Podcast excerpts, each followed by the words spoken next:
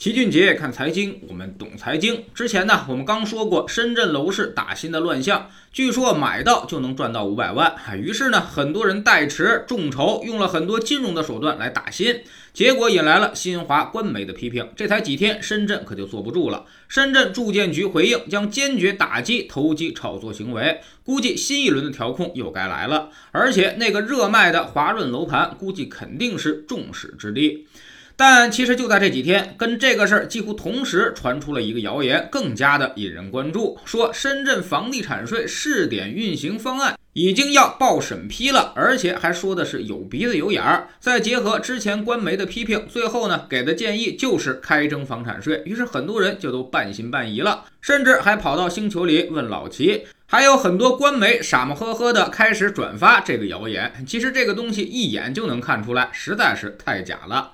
首先，第二行它就露馅了，写的是报送中央住建局审批，这压根儿就驴唇不对马嘴。我们管理全国楼市的部委叫做住建部，人家可是省部级单位，只有地方才叫住建局。所以你要么报深圳住建局，要么报住建部，压根儿就不存在中央住建局的说法。你给人家部级单位写成了局级单位，这在官场上可是大忌。所以其实看到这儿，压根儿就不用往下看了，属于是一眼假。其次呢，征收时间写的是二零二一年一月一号，这还有一个月呀，连正式文件都没有，就在一个月之后要执行了，这就更扯了。别说这么大的税种了，就是你们家小区交个供暖费、卫生费，估计都得提前两三个月通知吧。第三，征收对象写的是以家庭为单位，人均六十平米以下免征，一套住房免征，这都跟我们之前说的一些传言是有点像的。但这些呢，都是老百姓的语言，你去翻翻个税，其实就知道了。只有老百姓说的是五千块钱以下免征个税，而官方用语是五千元是个税起征点儿。税法表述中一定会使用起征点儿，而不会使用免征这种字眼儿。即便真的要免征，也一定会写一套房暂免征收，而不会直接写免征。这是常识问题，说明这个谣言的制造者压根儿就没什么文化。但凡他看一眼八十年代的那版房产税的表述，也不可能犯这个错误。第四呢，家庭为单位，这是最大的 bug。如果以家庭为单位征收房产税，那就是鼓励离婚了，房产税也就变成了恶法，这是不可能被通过的，因为它违背了社会稳定的原则。所以以后即便开征房产税，肯定也是以个人为单位，兼顾家庭。第五呢，就是税率更加扯淡了。这哥们儿可真敢写，或者说是无知者无畏。他说，二套房超过人均六十平米的部分，按照市场评估价格征收百分之一点五的税率；三套房是百分之二点五，四套房是百分之四点五。那么这是什么概念呢？如果按照这个税率征收，百分之九十的人都会因为房产而破产。深圳豪宅一套房是五百到一千万，刨除掉六十平米，大概也得有百分之五十去征税了。也就是说，按照百分之一点五的税率征收，大概一年可能会产生七万五的税，平均到每个月就是六千多，可能比这套房子的房租都要贵了。那么能够出租房子的那些房东，至少手上得有两套房吧？也就是说，他必然会把这个成本转移到租金上。那么深圳的房租将至少翻一倍，这可能吗？深圳现在的租金收入比已经超过了百分之五十。租房的人是绝不可能负担得起一倍的房租的，所以租房市场必然会发生大崩溃，进而影响深圳整个的人才流动。所以二套房是不可能这么征税的。既然我们要建立长效机制，建立租购并举，大力发展租房市场，那么二套房税率肯定会极低，估计连百分之零点五都不会有，更别说百分之一点五了。百分之一点五用到三套房以上身上可能会比较合适，三套房以上的惩罚税率可以高一些，但是二套房一定一定不能惩罚。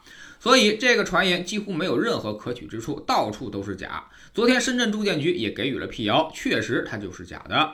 不过老齐也多说一句，连这种房产税的谣言都有人信，说明现在大家心里都跟明镜一样，房产税那是早晚要出台的，会扒下皇帝的新衣。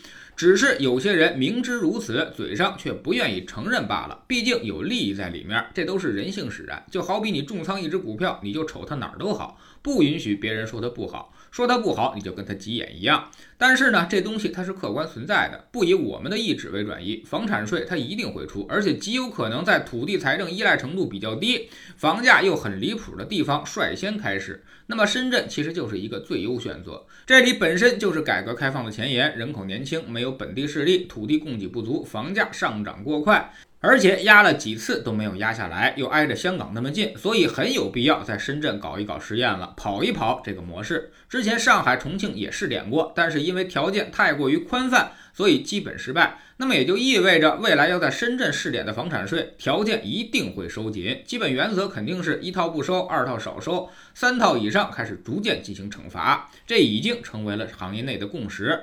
当然，房产税的目的绝不是让楼市崩盘，而是让它更加的平稳，还是要遵循房住不炒的原则。无论是自住还是租住，这种需求都是会被保护，而且会被鼓励的。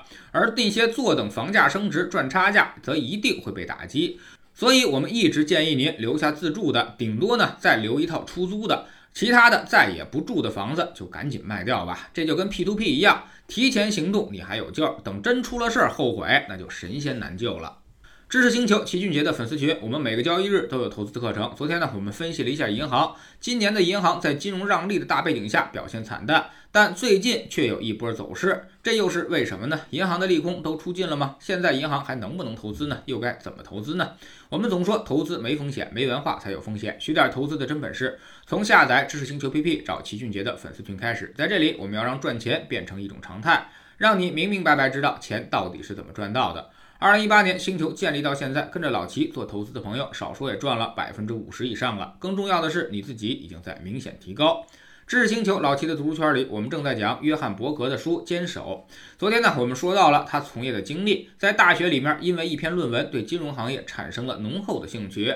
但是他进入这个行业的时间其实并不友好，甚至还走了很多的弯路。他在这些弯路当中又发现了基金投资最大的问题所在，所以呢，这才决定他改变这个行业。知识星球找老齐的读书圈，每天十分钟语音，一年为您带来五十本财经类书籍的精读和精讲。现在加入之前讲过的一百八十本书，您全都可以收听收看。算下来，本本语音书呢，其实才不到一块五毛钱。每天只要坚持这么一点点，几年之后，你将迎来巨大的改变。读书圈和粉丝群独立运营，也单独付费，千万不要走错了。苹果用户请到老齐的读书圈同名公众号里面扫描二维码加入，三天之内不满意全额退款，可以过来体验一下。